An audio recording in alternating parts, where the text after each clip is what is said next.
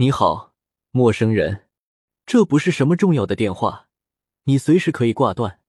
不过，如果你有五分钟空闲，不妨跟我讲一讲你所设想的世界，也不妨听听我的故事。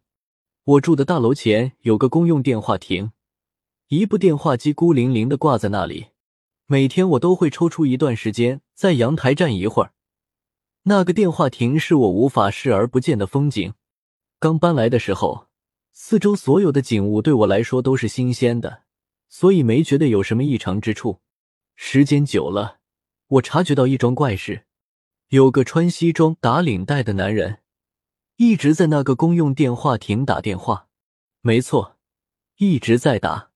每天早晨，那个男人总是在五点五十分左右等在电话机前，一到六点就投入硬币，拿起听筒，直到午夜十二点后才离开，仿佛打电话是他穿西装打领带要做的工作一般。不过，他也有中途离开的时候，离开的时间长短不一。两分钟到一个小时不等，但他离开的时候也不会挂断电话，只是让听筒垂在一旁。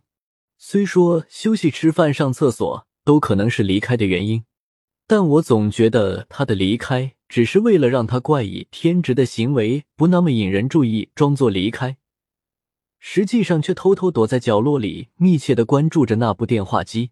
这并非我凭空臆想。因为若是路过的人有走进那部电话机的迹象，他总能匆忙的及时赶到，抢先拎起电话听筒，同时还不忘向别人做一个抱歉的表情，表示自己真的有急事，不得已才抢先一步，仿佛就是不让别的人用那部电话一般。那个男人真古怪。有一次，我这么对室友说：“是啊，这年头什么样的变态都有，离他远一点吧。”室友这么告诉我，现在回想起来，我真应该听听他的话。然而那时，我却把他的劝告当成日常生活中无数无所谓的对话一样，轻易就抛在了脑后。那段日子，只要我曾在白天想起过那个男人，晚上就会做噩梦。在那个梦里，有一座山，山很高，望不到顶。我不断往上飘升，上升的速度很快。可飘了很久，还是没有见到山顶。当我终于停下的时候，山顶仍旧在云彩的后面。我面前是一片黑色的森林，不知什么原因，森林开始向上移动，露出来的却不是土地，而是一张人脸。那个总是在打电话的男人的脸，黑色的不是森林，而是他的头发。在我的梦里，他是个巨人，脚踩大地。手向上举着，似乎托着天空，这就是令我不安的梦的全部。当我醒来后，只觉得这个梦荒唐可笑。某天下了一天的雨，傍晚时雨过天晴，西方的天空被抹上了浓重的橘红。平时看起来平整光滑的水泥地面，下过雨后却激起了一汪汪的小水塘。我走在回家的路上，用力踩进每一汪水塘。溅起的雨水打湿了我的裤子和衣服，我快乐的就像在跳舞。下一汪水塘的位置就是舞蹈的下一个布点。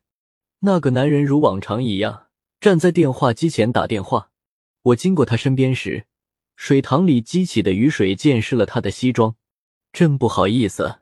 我连声向他道歉，从包里拿出纸巾替他擦拭身上的雨水。他有些不知所措，一边说没关系。一边用双手把我推开，一直握在他手里的电话听筒垂了下去，在快要落到地面时被电话线拉住，悬在半空来回摇摆。出于一种无法言喻的冲动，我拿起了那个垂落的电话听筒，放到耳边。听筒里传来请投硬币的话音。那个男人的脸上没有生气、激动之类的表情，更没有来抢电话听筒的意思。只是很冷静的往投币口塞了一枚硬币。算了，既然你接起来了，那就这样吧。他说。听筒里传出了话音：“电话亭城市界确认新支撑者编号八。那么，在找到下一个主动接起电话的继任者之前，就由你来支撑这个世界吧。祝你好运，那个男人当时是这么说的。他理了理衣衫，满是倦容的环顾了一下四周的建筑和行人，然后头也不回的离去了。从此，我再也没有在电话亭附近见过他。你应该猜到我是在哪里打电话给你了吧？现在，您是这个有我支撑的世界。